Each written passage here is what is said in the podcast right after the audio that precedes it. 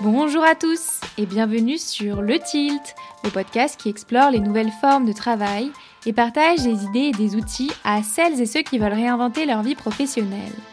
Ce que vous allez entendre est un extrait de l'épisode qui sortira demain.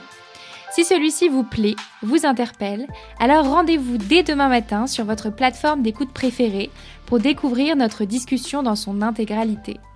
Bonne écoute il y a une définition officielle qui vient de, euh, de l'Organisation mondiale de la santé. Et donc, le burn-out est considéré un, un, phénomène occupationnel qui inclut trois caractéristiques principales. Donc, d'abord, on est exténué. Deuxièmement, on est cynique. Donc, on a perdu espoir que les, choses changent complètement. Et euh, troisièmement, ben, éventuellement, ça a un impact sur notre performance. Donc, pour officiellement dire burn-out, il faudrait avoir ces trois trucs-là. Mais en même temps, d'un côté, c'est utile, oui. De l'autre côté, il faut quand même porter attention, même si on est seulement exténué, et même idéalement porter attention en amont, encore une fois, lorsqu'on devient beaucoup plus fatigué, lorsqu'on devient moins engagé ou lorsqu'il y a plus de choses qu'on oublie.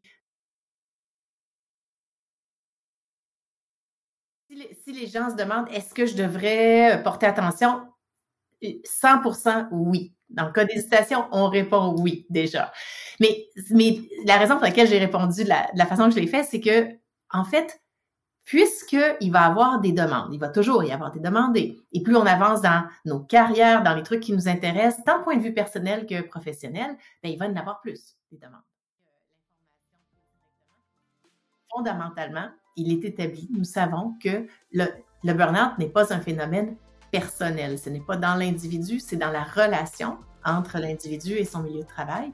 Donc, la responsabilité est souvent un ensemble de tout ça, et parfois va être principalement plus d'un côté que de l'autre. Ça se peut que ce soit parfois plus principalement dans l'individu, et ça se peut que parfois ce soit principalement dans l'entreprise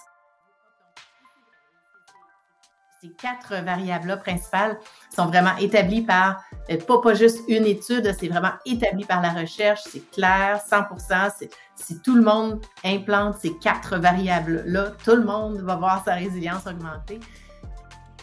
Donc, catégorie numéro un, l'exercice. Et là, on veut dire cardio, entraînement en force et activité de type euh, méditation. Deuxièmement, la nutrition, qui a un impact énorme sur notre santé psychologique. Et c'est les mêmes choses qu'on devrait manger pour protéger notre santé physique. Donc, c'est quand même relié. Euh, troisièmement, notre sommeil. Quatrièmement, passer du temps dans les relations avec des gens avec qui euh, on s'entend bien, avec des gens avec qui on a envie d'être euh, finalement. Et pas besoin d'avoir une discussion de cœur à cœur dans ces moments-là. Simplement passer du temps ensemble est établi comme ayant une différence. Et il y en a d'autres. Passer du temps dans la nature, ça en est un. faire du bénévolat, ça en est un autre aussi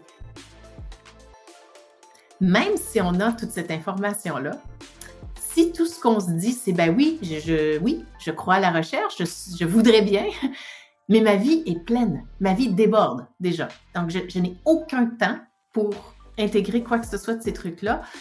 Donc, je le fais pas. Et donc, non seulement je le fais pas, mais en plus, là, je me sens coupable de pas le faire. Donc, j'essaie de pas y penser, finalement, parce que sinon, c'est pire. Et ce que je fais dans le livre, c'est que J'apporte donc toutes ces connaissances-là du côté psychologie, mais je les, je les combine avec des connaissances du point de vue des affaires, de particulièrement la stratégie qu'on utilise dans le domaine des affaires, pour créer un plan stratégique pour nous-mêmes ici. Donc, qui tient en ligne de compte notre contexte. Et c'est là que les choses changent.